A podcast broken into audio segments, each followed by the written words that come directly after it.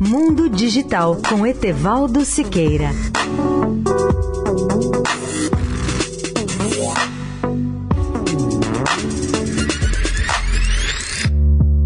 Olá, amigos de Eldorado. Em coletiva de imprensa, na última sexta-feira, dia 7, Humberto Barbato, presidente da ABINE, que é a Associação Brasileira da Indústria Elétrica e Eletrônica, informou que o faturamento da indústria eletrônica deve crescer 7% este ano, com o total de vendas de 146,1 bilhões de reais. Esse resultado representa um incremento real de 2% no faturamento, descontando-se aí a inflação do setor, que, segundo o índice de preço preço ao produtor IPP ficará em torno de 5% em 2018. O dado mais surpreendente foi a revelação de que o índice de confiança do empresariado no novo governo é o mais alto dos últimos oito anos e fica próximo de 65%. A explicação para esse otimismo, segundo o presidente da ABINE, é a esperança de mudanças e ajustes. Para 2019, as empresas do setor eletroeletrônico projetam um crescimento da ordem de 8% no faturamento em relação a este ano de 2018. Esta projeção é compatível com a estimativa do PIB de 2,5% para o próximo ano. A produção do setor também deve crescer 7% em 2019, com investimentos da indústria eletrônica da ordem de 3 bilhões de reais, ou seja, um crescimento de 11% em relação aos investimentos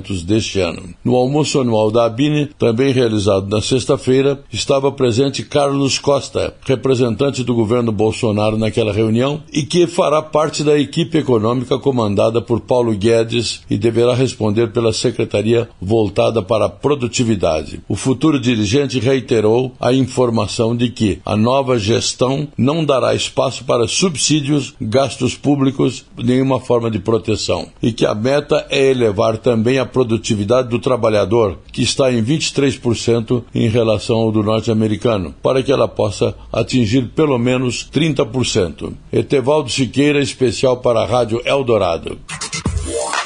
Mundo Digital com Etevaldo Siqueira.